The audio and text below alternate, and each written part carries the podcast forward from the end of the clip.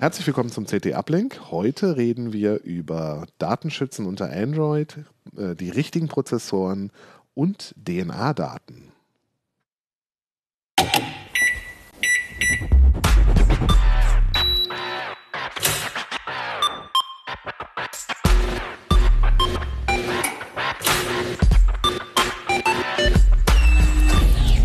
CT Uplink.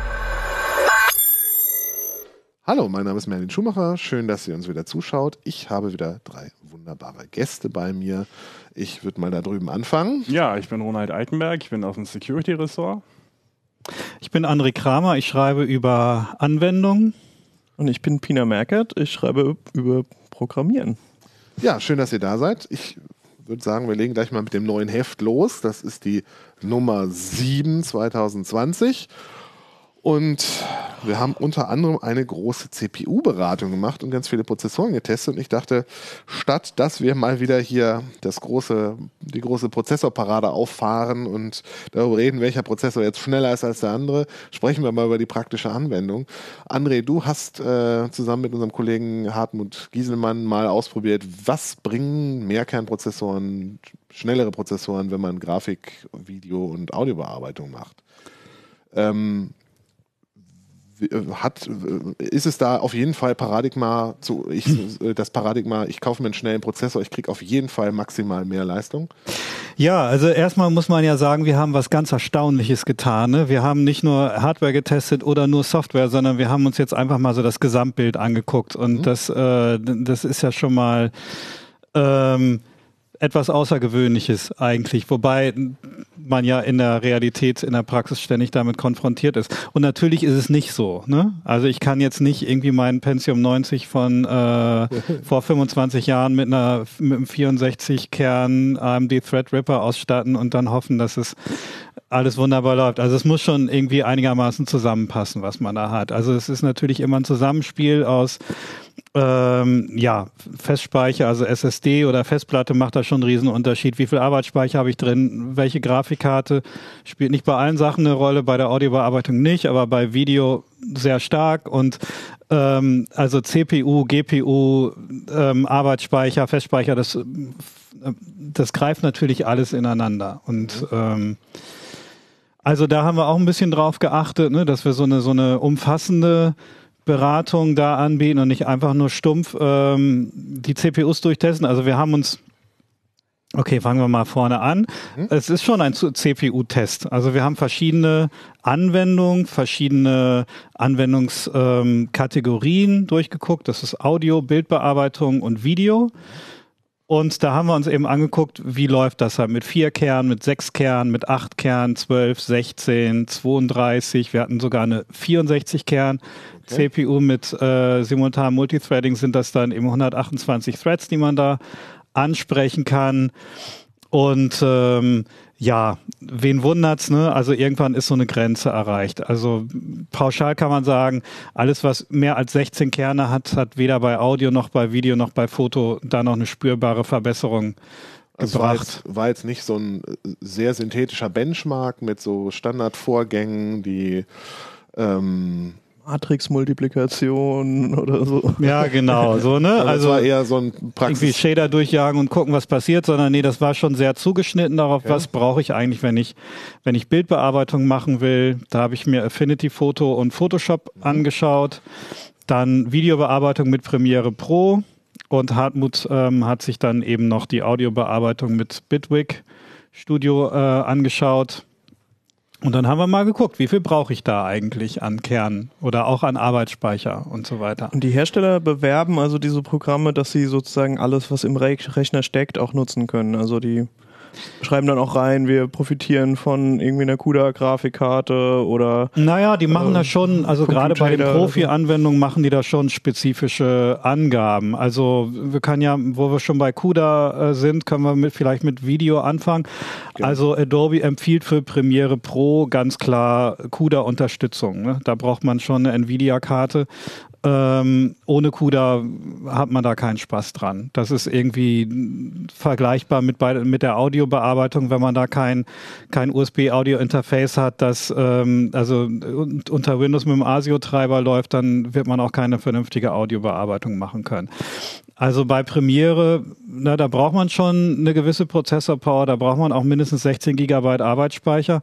Kommt immer darauf an, ob man jetzt Full HD ähm, hat oder 4K-Material. Also das spielt natürlich, also auch bei der Audiobearbeitung habe ich jetzt eine, eine Sample-Frequenz von 48 äh, Kilohertz oder 96. Also das ähm, spielt da natürlich eine große Rolle, was ich dann auch brauche an Hardware. Aber ähm, jetzt würfel ich alles schon wieder so ein bisschen durcheinander. Also Bleiben bei Premiere bei. Pro, genau, da haben wir halt die, die Mercury Engine von Adobe und die hat recht spezifische Hardware-Anforderungen. Das kann man auch alles auf der Herstellerseite bei Adobe nachlesen. Ich glaube, es waren für 4K-Video 6 Gigabyte ähm, VRAM, also Grafikkartenspeicher und dann ähm, eben auch eine GPU, die CUDA-Technik unterstützt. Sieht man in den Projekteinstellungen, da steht dann schon Hardware-Renderer mit CUDA, ansonsten der Software-Renderer, der wird einen da nicht glücklich machen. Und ähm, ja, also zum Beispiel auf diesem 64-Kern äh, AMD Threadripper, da war eben nur Onboard-Grafik ähm, drauf und das hat, also da hat das Rendern eines Videos um ein Vielfaches länger gedauert als mit einer 8-Kern-CPU, aber mit einer vernünftigen Grafikkarte, die CUDA unterstützt.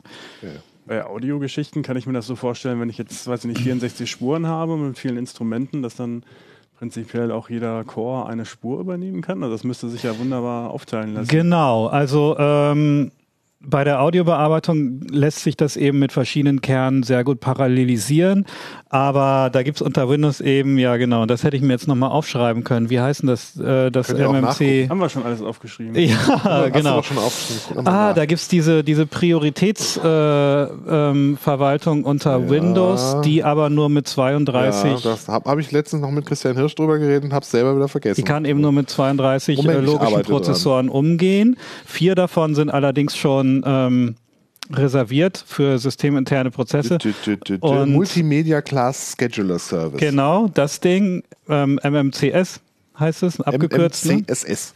MMCSS, Heidewitzka. Genau, also da kann man eben nur 14 echte Kerne plus SMT eben dann tatsächlich für die Audiobearbeitung nutzen. Ähm, also ja, kann man da mit 64 Kernen irgendwie jetzt äh, auch keine Verbesserung mehr erreichen. Ähm, man kann natürlich zu Tricks greifen. Gerade bei der Audiobearbeitung be- wird man nicht immer alle Spuren auf einmal bearbeiten. Ähm, so, solche Engpässe treten dann echt nur auf, wenn man sehr viele Spuren hat und die Spuren kann man dann einfrieren. Die werden dann eben ähm, als Audiodatei eben gerendert und ähm, naja, wenn man die dann weiter bearbeiten will- dann taut man die wieder auf, aber das sind so eben die, Trips, die Tricks, die Spur ist dann gelockt und die wird dann auch nicht ähm, bela belastet dann in dem Fall die CPU nicht weiter. Aber das ähm, eine Empfehlung ist generell, wenn ich mir eine Workstation anschaffe, sei es für Audio oder für Video, ähm, einfach ähm, auf die Herstellerseite gehen, mal gucken, was empfehlen die genau. Dann gibt's auch spezialisierte ähm, Dienstleister. Einer heißt zum Beispiel, ich glaube, DAX. Die sitzen in Berlin und äh, da kann, geht man dann hin und dann sagt man, hier, ich möchte Audiobearbeitung mit Cubase machen oder mit, äh, ja, keine Ahnung, irgendeinem anderen Programm.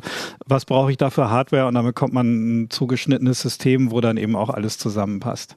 Ja, aber dafür legt man wahrscheinlich auch Geld hin.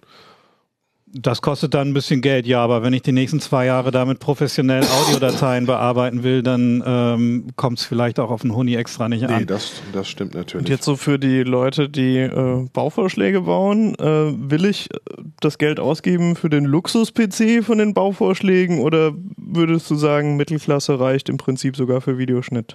Das kommt immer drauf an. Also bei Videoschnitt, bei Premiere Pro ist tatsächlich die Grafikkarte da entscheidend und was die Echtzeitbearbeitung angeht, ähm, ne, also wenn ich jetzt irgendwie Videos importiere, Videos schneide, Videos abspiele, da kommt es eben darauf an, dass es in Echtzeit angezeigt wird. Da kommt es nicht darauf an, dass halt irgendwie jedes perfekte Pixel, äh, jedes Pixel schon perfekt gerendert ist. Im Prinzip kann man auch die Auflösung verkleinern. Hauptsache, es passiert alles so schnell wie möglich.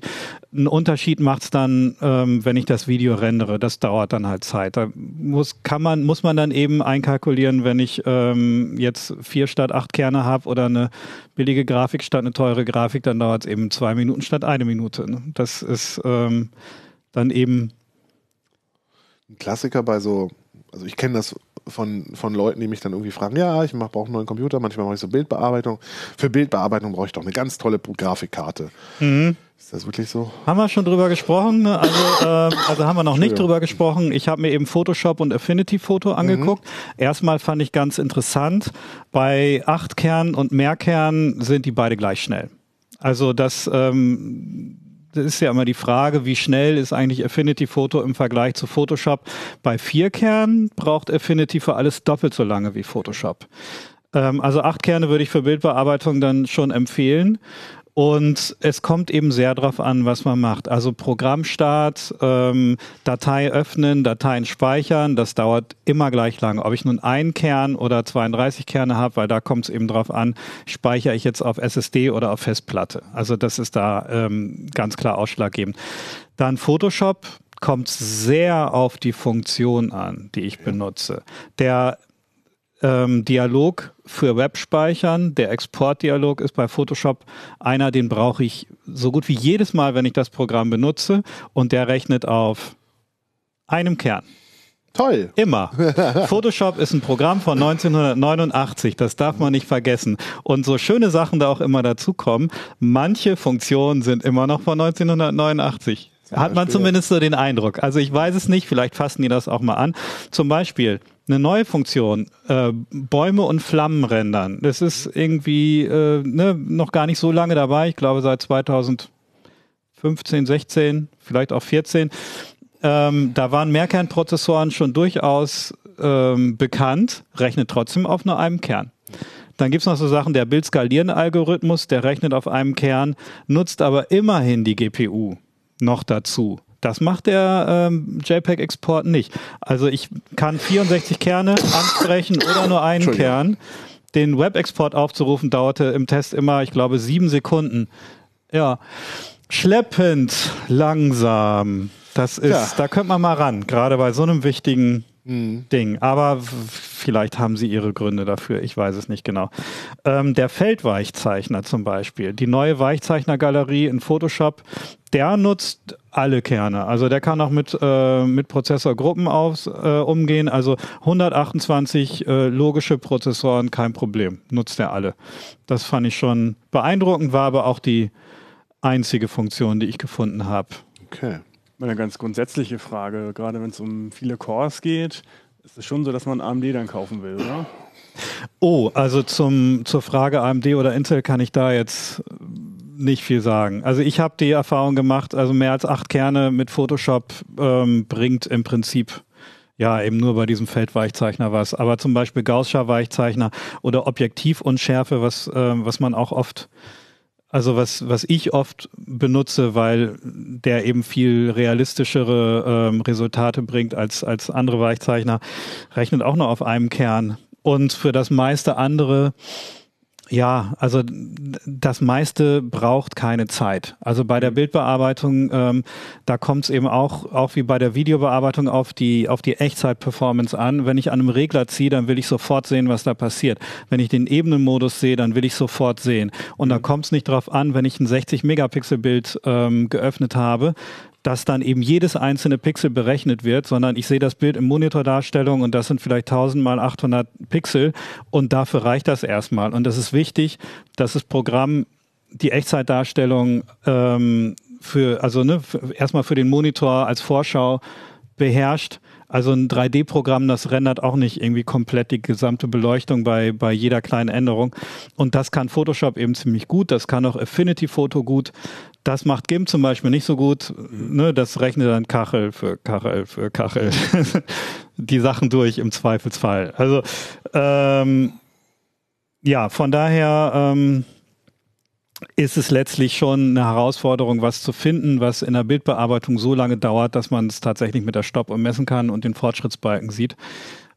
Ähm, aber wie gesagt, bei Affinity Photo zum Beispiel, acht Kerne bringt definitiv einen größeren, also einen ganz schönen Sprung verglichen mit vier Kernen. Okay, gut zu wissen. Also, was die Frage angeht, AMD oder Intel, kann man ja nochmal in den Rest vom Test schauen. Da gibt es nämlich noch ganz viele Details in der aktuellen 7. Genau. Und natürlich bei der Bildbearbeitung habe ich noch gar nicht gesagt, also die Grafikkarte spielt natürlich auch eine Rolle, ähm, eben für, für Echtzeit.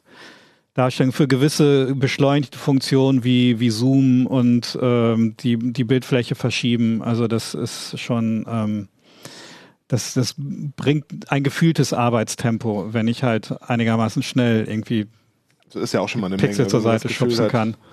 Vielleicht dann noch eine Frage voran. dazu. Ähm, Nvidia-Karten wurden jetzt schon mehrfach erwähnt. Was ist mit AMD-Karten? Bringen die Wir haben auch keine was? Grafikkarten getestet. Also das war tatsächlich, ähm, also zumindest, also das wäre wär sicher nochmal interessant.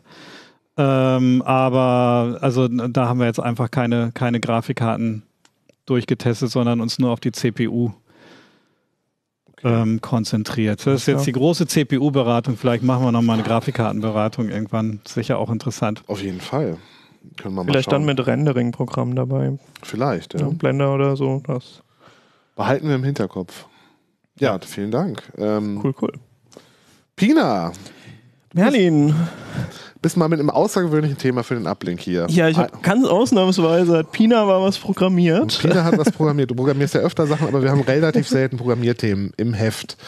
Dieses Mal gab es aber einen ganz schönen Anlass, weil ähm, Genau, die, die Kollegen haben äh, ihre Gendaten analysieren lassen. Also da gibt es so Anbieter, da kannst du dann so einen Abstrich von deinem, deinem Speichel hinschicken. Ähm, das ist so Ancestry, MyHeritage, äh, 23me. Ähm, äh, das sind solche Anbieter. Das kostet üblicherweise so um die 100 Euro.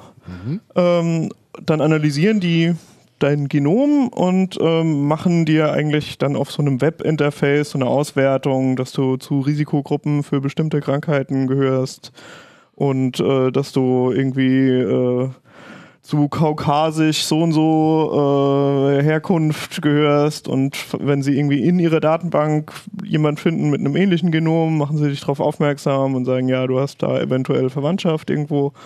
Ähm, wird, glaube ich, in den USA gerne benutzt von solchen ähm, Ahnenforschungsleuten, die halt äh, rausfinden wollen, wie ist mein Stammbaum genau und so.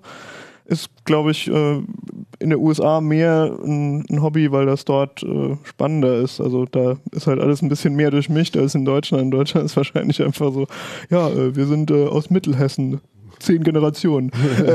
Weiß man nicht, ne? Also irgendwie, mir glaubt ja niemand, dass ich aus Friese bin. Das hat auch mal einer reingesteckt, der da nicht so hingehört hat. Also das wäre vielleicht ganz interessant. Ja, wa- was ganz spannend war, äh, Kino hat ähm, halt testen wollen, ob diese Anbieter gut sind und hat dann äh, unter verschiedenen Fake-Namen äh, quasi verschiedene Abstriche, Striche, aber immer von sich selber dahin geschickt und die haben dann sofort gesagt, ah, voll die Info, du hast einen eineigen Zwilling.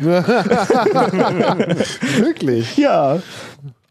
Ähm, genau. Verrückt. Und ähm, was aber diese Anbieter zusätzlich zu dieser, dieser Webseite, die sie da machen, wo sie das aufbereiten, äh, kann man auch üblicherweise eine Rohdatendatei runterladen. Und das ist oft irgendwie so eine Textdatei, also so eine CSV-Datei für die Profis. Also das ist äh, eine Textdatei, wo einfach die Daten irgendwie als, als Zahlen ausgeschrieben sind, sozusagen, aber mit nichts drumrum. Okay. Und ähm, das da ist steht dann immer G-A-T-C drin. ja, im Prinzip schon. Also die, ähm, das ist keine komplette Sequenzierung vom Genom, was die machen, sondern die haben so ein paar Stellen, wo sie sagen, an diesen Stellen sind Mutationen des Genoms irgendwie relevant. Daraus können wir Schlüsse ziehen und dann testen sie genau das. Also Ja. ob an, an einer ganz bestimmten Stelle eine Mutation bei dir vorhanden ist oder nicht. Weil der größte Teil deines Genoms ist natürlich einfach das von Menschen. Der, Äh, Also der, der, wir unterscheiden uns ja nur in einem sehr geringen Teil und die haben halt so ein paar Stellen rausgesucht, äh, wo es A Unterschiede gibt und wo B äh, man etwas weiß über diese Unterschiede, weil es halt auch viele Stellen gibt, wo die Forscher halt immer noch am Rätseln sind. Was bewirkt dieses Gen jetzt genau? Ähm, und äh, was ja auch, also äh, sozusagen Gen-Background, man hat in der Zelle eigentlich immer zwei Genstränge, also einen von der Mutter und einen vom Vater. Äh, und ähm, dementsprechend kriegt man also zwei Buchstaben dann immer für eine Stelle. Und äh, in so einer Datei steht dann halt typischerweise so ein Identifier, also so ein RS und eine Zahl oder so, ähm, um halt ähm, der einfach diese Stelle benennt und äh, danach kommt als Zahl nochmal sozusagen die Position im DNA-Strang äh, und danach dann die Buchstaben. Das ist also das, das übliche Format. Allerdings ist es nicht genormt. Also es sind, die, die Anbieter haben immer so ein bisschen unterschiedliches Format. Und so eine Datei ist über 20 MB groß. Also so einer hat irgendwie 21 MB, einer 24 MB. 20 Megabyte CSV ist ja schon. Ja schon 20 Megabyte CSV ist nicht so wenig. Also wenn ich, wenn ich auf einem normalen System einen Doppelklick auf CSV mache und dann äh, meldet sich üblicherweise das installierte Tabellenkalkulationsprogramm, sagt hier, ich bin zuständig. Das Problem ist, wenn man dann sagt, ja, ja, mach mal, dann rödelt das eine, eine Zeit lang rum und eventuell sagt er dir dann irgendwann, es geht gar nicht oder man hat eine völlig bedienbar, unbedienbare Oberfläche. Hängt so ein bisschen du das davon mit ab. unterschiedlichen Prozessoren ausprobieren? Nee, das wäre vielleicht dann was für die, die große äh, Office CPU. Office-CPU-Beratung. Kann, Nee, ich mein, kann ich die CSV-Dateien dann in Excel bearbeiten und habe dann kein Krebsrisiko mehr? Oder? äh, ja, Wenn du einen Adapter findest, um das wieder zurückzuspielen, klar, kein Problem. kannst du machen. Also es, gibt- es gibt äh, im Web äh, gibt's Datenbanken, wo du halt nachgucken kannst, äh, was welche Stelle bedeutet und so. Also man könnte sozusagen sein Genom frisieren, aber Ach, ich, ja, ich glaube, ähm, die Krankenkassen haben keine Schnittstelle. Also du kriegst da keinen billigeren Tarif, wenn du das machst. Kann ich das dann sinnvoll auswerten? Also gibt es da irgendeine Software, die ich dieses ja, Genau, also das, das ist jetzt der Trick davon. Äh, es ergibt keinen Sinn, eine 20 Megabyte große Tabelle äh, in eine Excel reinzuladen, weil das einfach der, der Aufwand für Excel zu versuchen, die komplette Ta Tabelle grafisch darzustellen, ist einfach irrwitzig groß und ich brauche das nicht. Abgesehen weil ich davon, sowieso nicht alle 60.000 Zeilen, äh, 600.000 Zeilen lesen möchte. Also ich möchte irgendwie so Statistiken darüber machen. Und ähm, deswegen komme ich ins Spiel. Also Kino stand dann irgendwann bei mir im Büro und hat gesagt, ja, hm, du programmierst doch als mal, kannst du mir da vielleicht bei der Auswertung helfen? Und es gibt halt äh, für Python ein ganz, ganz cooles Paket namens Pandas, was im Prinzip genau das macht. Also das ist so eine Art Tabellenkalkulation für Programmierer. Ähm, und da kann ich einfach in Python sagen, import Pandas. Und äh, Pandas hat dann auch so eine Read-CSV-Funktion. Da kann ich dann sagen, ob es Tab oder Komma separiert ist und einen Header hat und so weiter. Und das habe ich halt in dem Artikel erklärt, äh, wie sieht dieser Code aus, damit ich ähm, die Tabelle einlesen kann. Danach habe ich die schön im Speicher liegen mit, mit halt Floating-Point-Zahlen und Strings drin und so. Und ähm, dann habe ich die äh, Tabellen von den verschiedenen Anbietern ins gleiche Format gebracht und äh, dann halt mal so angefangen, ein bisschen Fragen dazu zu beantworten. So, was, was kann man denn damit, äh, kann man denn da rausfinden? Okay. Und äh, zum Beispiel ist es so, jeder von diesen Anbietern hat so seine eigene Auswahl an interessanten Genomstellen. Also es ist nicht immer gleich.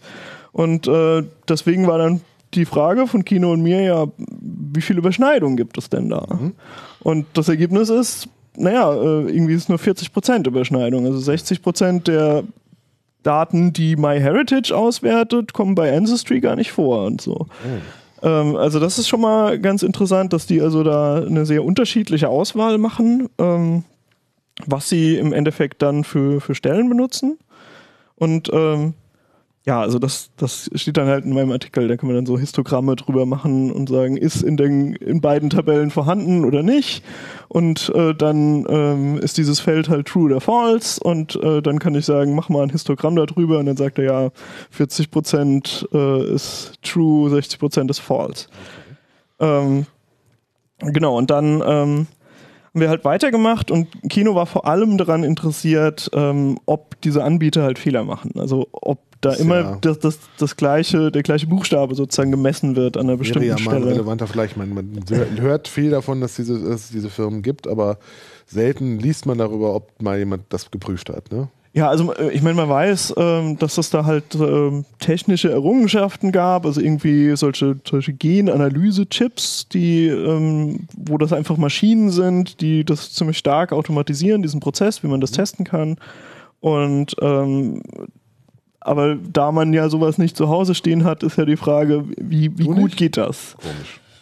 Ähm, und wa- was bei den Anbietern öfters mal vorkommt, ist, ähm, dass die dann irgendwie einen Strich machen oder eine Null oder so. Also eine Null wäre ja keiner der üblichen Buchstaben. Ähm, um halt zu zeigen, wir haben hier einen Lesefehler gehabt. Das ist irgendwie äh, ein gewisser Anteil. Also ich kann ja mal sagen, er soll hier alle Zellen ausprobieren. Kannst du mal Ah ja, erklären, das- was du da gerade machst? Man kann jetzt gerade den Schirm. Ah ja, genau. Äh, also ich, ähm, wer, wer programmieren kann, äh, erkennt, dass hier ist Python-Code und ähm, was halt ähm, für, für Python eigentlich eine ganz coole Umgebung ist für genau solche Sachen, ist ähm, Jupyter Notebook. Also im Prinzip ist das äh, eine Möglichkeit, einen Python-Interpreter in einem Browser zu haben. Dann habe ich immer so Zellen in diesem Browser, kann immer direkt im Browser irgendwelchen Code eintippen, Enter drücken und äh, Jupyter Notebooks können halt dann nicht nur wie auf einer Konsole Text ausgeben, sondern zum Beispiel, wenn ich so eine Tabelle habe, dann können die mir auch so eine Vorschau liefern für die Ah ja. Tabelle. Das heißt, der zeigt mir jetzt einfach mal die ersten fünf, die letzten fünf Zeilen an. Mhm. Da kriege ich so ein bisschen Ein Eindruck davon, ähm, ja, wie viel das sind, aber hier unten sehe ich dann, ja, eigentlich sind es 609.000 Zeilen. Also die äh, sinnvollerweise nicht wie, wie Excel versuchte dann alles anzuzeigen, sondern halt irgendwie nur so ein bisschen, aber ich sehe halt, das ist im richtigen Format und so und ähm, hier sind dann auch die charakteristischen Buchstaben drin. Was wäre ein ganz einfaches Beispiel, um das zu nutzen? Also kann ich da irgendwas mit rausfinden, was mich vielleicht interessiert? Also theoretisch kannst du natürlich diese Auswertungen, die die Anbieter machen, auch per Hand machen. Äh, also wie gesagt, es gibt öffentlich zugängliche Datenbanken, in denen halt einfach drin steht, ähm, diese Stelle im Genom, also irgendwie so ein RS so und so, ähm, da ähm, haben wir die und die Statistiken gemacht und konnten folgende Eigenschaften zuordnen. Das sind dann alles Mögliche. Also ähm, Risiko für gewisse genetisch bedingte Krankheiten kann das sein, aber das kann auch sowas sein wie wahrscheinlich bist du Raucher oder so. Und ähm, Siehst du, Ronny, wahrscheinlich bist du Raucher. Richtig, aber Ach so. Dann, kann ja noch kommen. Es ist ja dann quasi schon genetisch veranlagt. Ne? Also, ja, ja. Kannst Naja, dich- also- kannst du dich auch gar nicht mehr gegen wehren, dann kannst du eigentlich auch gleich anfangen. Äh, Was die Genetiker halt machen, die versuchen möglichst viele äh, Genome zu sequenzieren und äh, dann geben sie halt Leuten Fragebögen und ähm, versuchen diese Eigenschaften zu sammeln. Und wenn dann halt rauskommt, äh, irgendwie 70 Prozent der Raucher haben ein bestimmtes Genom und äh, die meisten Nichtraucher haben das nicht. Und dann gibt es halt einen Hinweis darauf, dass diese eine Stelle, diese mutierte Stelle, dass die irgendwie einen Einfluss darauf hat, wie hoch das Risiko ist, dass du rauchst oder nicht. Aber meistens ist es natürlich so, dass es nicht klar sagt, du musst jetzt Raucher sein, weil du dieses Genom hast. Also du hast immer noch einen freien Willen. Los, mach. Nein, ich will aber nicht. Wie weit kann man das treiben? Also letztendlich geht es ja da auch um so Statistik. Ne? Also wenn du jetzt, sage ich mal, Musikgruppen nimmst, Fans von Musikgruppen, ne? und da sind jetzt irgendwie, äh, irgendwie Rolling Stones Fans und die haben halt zu 80 Prozent dieses eine, diese eine Eigenschaft in der DNA. Könnte man auch daraus schließen, dass dann, wenn du ein, ein, eine DNA siehst, dass es wahrscheinlich ein Rolling Stones Fan ist oder vielleicht sogar. Also ja, the- theoretisch könnte man das machen. Ich weiß nicht, ob so jemand, also ob jemand für Rolling Stones jemals die Auswertung gemacht hat, äh, aber äh, zum Beispiel weiß man, dass politische Einstellung tatsächlich relativ stark genetisch bedingt Oder ist. Laune Also zum Beispiel auch, ne? Es gibt Leute, die kommen mit schlechter Laune auf die Welt. Also, das Kenn ich ist auch so ein paar. also bei, bei, mit schlechter Laune auf die Welt? naja, zumindest gibt es eine genetische Disposition für alles Mögliche. Ja, ja, das schon. Also ich weiß zum Beispiel, das war in so einem Buch von Daniel Kahnemann äh, ein Beispiel. Da gab es zwei eineige Zwillinge, die wurden halt direkt nach der Geburt getrennt und der eine ist irgendwie so im mittleren Westen in so einer ziemlich rechten Community aufgewachsen und die waren halt antisemitisch und der eineige Zwilling ist äh, in Israel bei so orthodoxen Juden aufgewachsen. Und irgendwann haben die sich getroffen und dann war es erstmal im Moment, äh, im ersten Moment war es ein Riesenkonflikt, weil natürlich der eine mit seiner antisemitischen Einstellung das überhaupt nicht cool fand, dass sein eineiiger Zwilling jetzt ein Jude ist. Aber ähm, das haben die dann irgendwie relativ schnell überwunden, diese, ähm, äh, diese Frage, und haben danach gemerkt, dass sie halt beide erzkonservativ sind und dann haben sie sich super verstanden. Vielleicht haben sie ja sogar was gemeinsam. Also äh, es gibt sozusagen äh, einfach eine, eine statistische, äh, einen statistischen Bias in die Richtung, dass äh, halt Leute mit ähnlichen Genen auch ähnliche politische Einstellungen haben. Und äh, man kann das eventuell dann runterbrechen.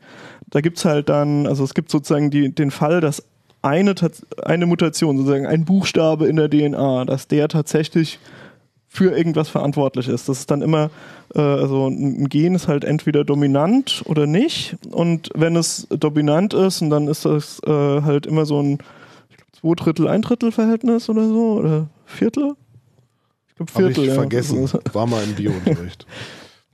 Genau, also äh, das ist dann, wenn Genetiker ähm, in den Statistiken solche Verhältnisse sehen mit einem Viertel zu Dreiviertel oder so, dann sagen die immer, okay, ja, hier, das muss ein Gen sein. Ähm, das ist sozusagen, das, das waren die low-hanging fruit. Das äh, haben Genetiker, glaube ich, inzwischen ziemlich abgefrühstückt. Ähm, Das heißt, inzwischen geht's halt mehr darum, solche komplexen Zusammenhänge, also wo mehrere Gene, Gene irgendwie zusammenspielen und so und wo man dann sagen kann, okay, das hier, also diese Eigenschaft erhöht jetzt das Risiko für und die verringert das auch wieder und so. Und diese Anbieter in den Auswertungen rechnen das auch zusammen. Und wenn du das halt per Hand machen wolltest, müsstest du das ähnlich machen. Das kann also durchaus Arbeit machen. Also ginge, könnte man alles mit Pandas und Python implementieren, wäre aber halt doch relativ viel Datenbankabfragen machen und äh, das, das durchrechnen und so. Aber also prinzipiell ist das halt überhaupt mal eine Möglichkeit, äh, daran zu kommen. Also ansonsten hast du halt nur eine 25 Megabyte Datei rumliegen und kannst eigentlich wenig damit machen, weil ja das normale Programm das gar nicht öffnet. Kann man da das Todesdatum ähm, abfragen? Ja, was eigentlich ganz witzig ist, also ja, ich habe das alles erstmal ausprobiert mit Kinos echten Genen dann. Und äh, dann dachte ich, ja, eigentlich wäre es cool, irgendwie davon zu erzählen, wie man das macht und so. Ist ja auch für Python-Programmierer interessant, aber dann wollten wir jetzt nicht einfach Kinos echte Gene in der CT abdrucken. und, Was, wieso eigentlich nicht? und, und deswegen habe ich halt, ähm, das ist hier ganz am Ende von meiner Datei, äh, da habe ich Code, wie man ähm, solche Gene halt mit den äh, gleichen Häufigkeiten ähm, einfach äh, die Kombination äh, erzeugt. Also er sucht sich dann für jede, für jede Stelle sucht er sich irgendwie was Zufälliges und sagt, hier gehe ich mal davon aus, dass es AA oder AC ist oder so. Okay. Und ähm, das heißt, äh, es kommt eine Datei raus, die, die die gleichen Häufigkeiten hat wie n- eine menschliche DNA, aber halt völlig verwürfelt ist eigentlich. Und ähm, dann haben wir halt äh, daraus wieder CSV-Dateien gemacht, die diese Anbieter lesen und das mal in deren Auswertungsprogramm hochgeladen und geguckt und dann war irgendwie, einer hatte ein mega hohes, also einer meiner Zufallsmenschen hatte ein mega hohes Raucherrisiko, und der andere war Veganer oder so. Kann man die mal klonen und gucken, was da rauskommt? Ja, theoretisch. Also, naja, du müsstest natürlich die fehlenden Stellen, weil es ja keine Komplettsequenzierung ist, die äh, fehlenden Stellen müsstest du dann irgendwie noch mit Standard-DNA ausstatten. Wir Aber nehmen einfach Frösche. Da kann nichts passieren. Kann nichts passieren. Wie ist das, wenn ich, Nature will ähm, find a way. diese Anbieter haben ja nicht den allerbesten Ruf, weil sie ja, glaube ich, die Daten in so eine große Datenbank erstmal reinpacken. Wenn ich jetzt nicht möchte, dass meine Daten in Amerika, meine DNA-Daten da irgendwie rumliegen und möglicherweise für Zwecke genutzt werden, mit denen ich nicht einverstanden bin, kann ich das auch irgendwie anders bekommen? Also äh, auf jeden Fall würde ich sagen, äh, gerade wenn man Datenschutzbedenken hat, also die sagen natürlich alle, sie passen total darauf auf und sie geben das nicht einfach so weiter und so, aber gerade wenn es ein amerikanischer Anbieter ist, weiß man ja auch nicht, wenn da irgendwie amerikanische Strafverfolger rumkommen und sagen, ja, hier, wir hätten jetzt mal gerne, würden gerne mal einen Abgleich mit eurer Datenbank machen und ihr dürft niemandem davon erzählen, weißt du ja nicht, ob das stattgefunden hat. Ähm, das heißt, auf jeden Fall mal in die Nutzungsbedingungen gucken, auch gucken vielleicht, wo sitzt der Anbieter. Ähm, wir haben dann halt auch mal geschaut, äh, gibt's halt nur diese 100 Euro Angebote oder gibt's halt auch Komplettsequenzierungen und was kosten die? Und ähm, da haben wir zum Beispiel einen äh, italienischen Anbieter gefunden, der, glaube ich, für so 700 Euro das angeboten hat. Keine Ahnung, ob die jetzt im Moment arbeiten, aber äh, also die, die Komplettsequenzierungen scheinen auch billiger zu werden. Also das ist auf jeden Fall irgendwie eine Entwicklung, die im Gange ist.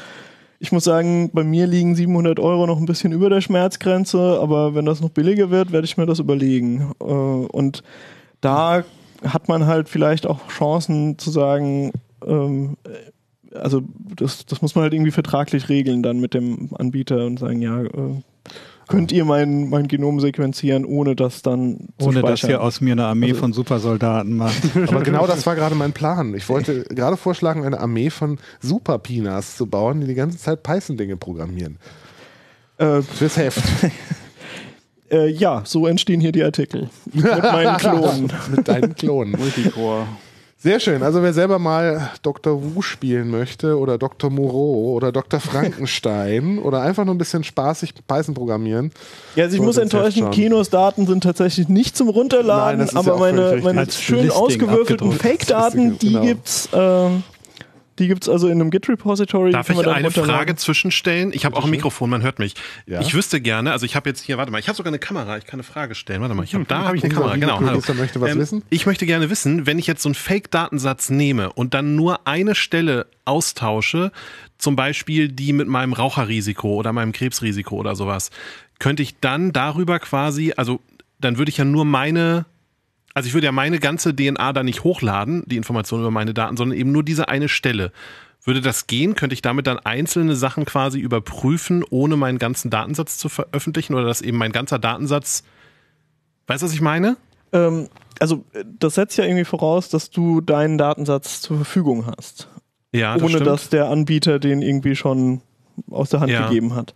Äh, Und wenn du das hast, würde ich dir empfehlen, einfach diese Stelle rauszusuchen und direkt nachzugucken. Weil Ah, okay. halt, es gibt halt Datenbanken, die sagen, an dieser Stelle, wenn du da AC hast, dann heißt das das und das. Ah ja, okay. Ähm, Gut, das danke. heißt, dass du müsstest diesen Umweg nicht machen. Aber du könntest natürlich äh, diese Randomisierungsfunktionen, die ich da benutzt habe, benutzen, um zum Beispiel einen Teil deiner DNA einfach zu verändern und dann so eine Art Differential Privacy machen.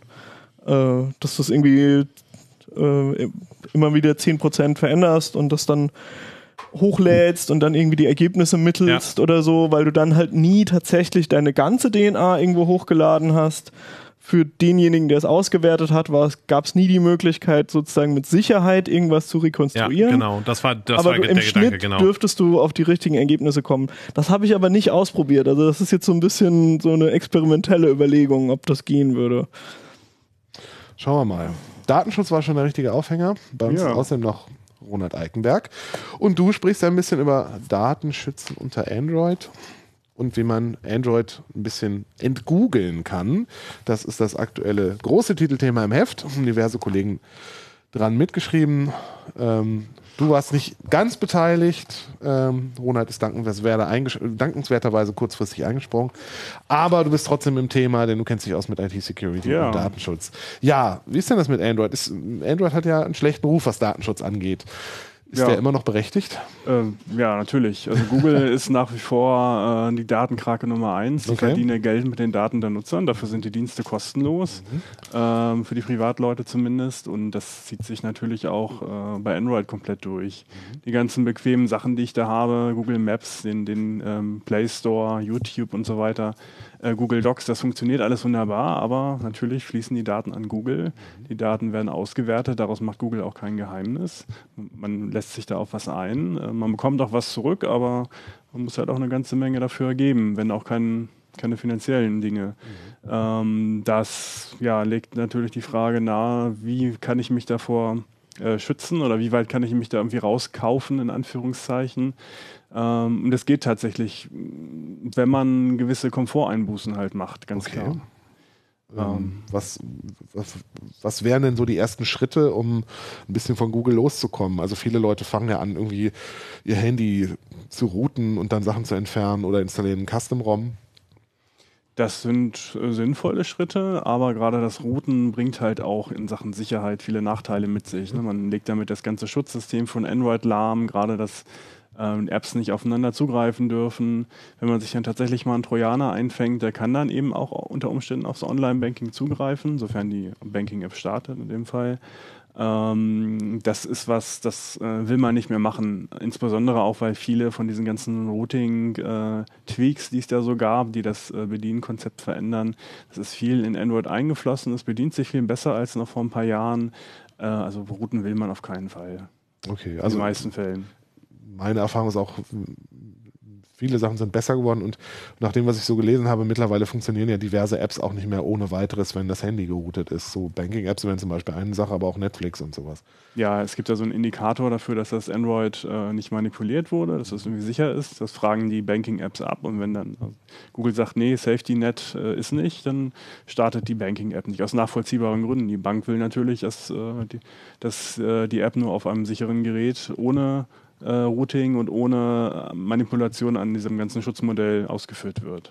Reicht's denn, wenn ich ähm, einfach sage bei der Einrichtung, nö, Google-Account will ich nicht? Äh, nein. Also das jedes, fast jedes Android-Smartphone kommt ja mit diesen ganzen Google-Diensten. Die sind da trotzdem drauf, die funken auch Daten in die Google Cloud. Ähm, wenn man das wirklich gar nicht haben will, dann muss man die eben irgendwie loswerden. So ein Custom-ROM ist da halt ein Weg, den man gehen kann. Lineage OS zum Beispiel gibt es für diverse Geräte, insbesondere für Geräte, die ein bisschen älter sind.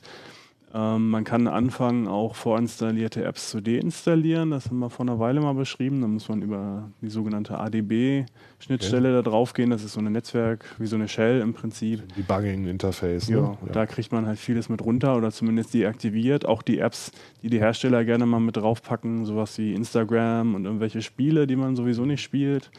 Ähm, die kann man zum Teil nicht äh, auf regulärem Wege entfernen oder einfrieren. Das geht über ADB zum Beispiel ganz gut. Ah, ja.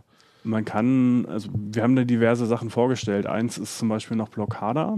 Das äh, ist sowas ähnliches wie Pi-hole, was auch direkt auf dem Handy läuft. Okay. Pi-hole ist so ein Werbeblocker, der über DNS-Anfragen äh, arbeitet. Also der hat so eine Blacklist im Prinzip mit den ganzen bösen Tracking-Hosts da drin.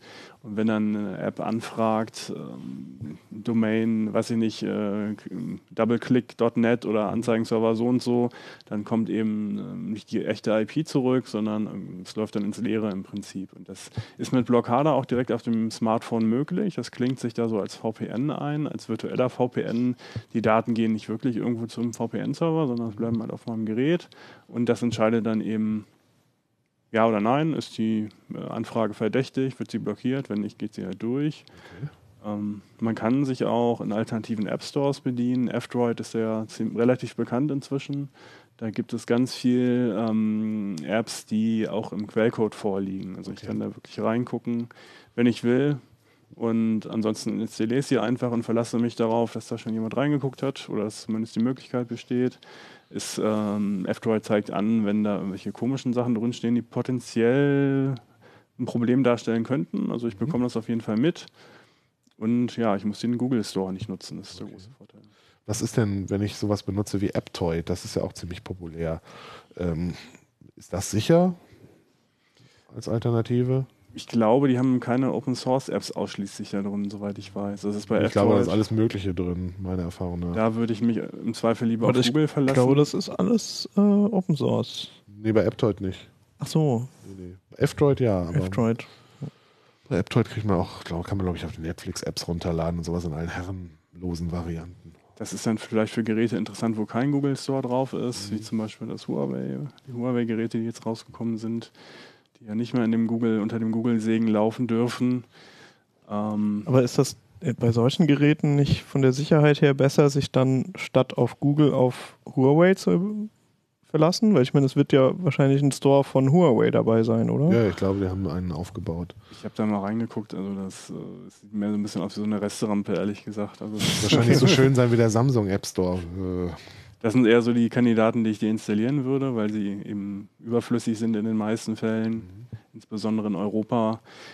In puncto Sicherheit ist Google ähm, Play ganz klar immer noch vorn dabei, weil die die Apps eben überprüfen.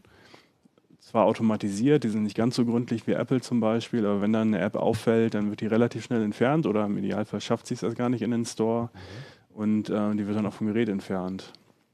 okay. Das ist natürlich ganz hilfreich. Also hat schon teilweise Vorteile, wenn Google dann den Daumen drauf hat.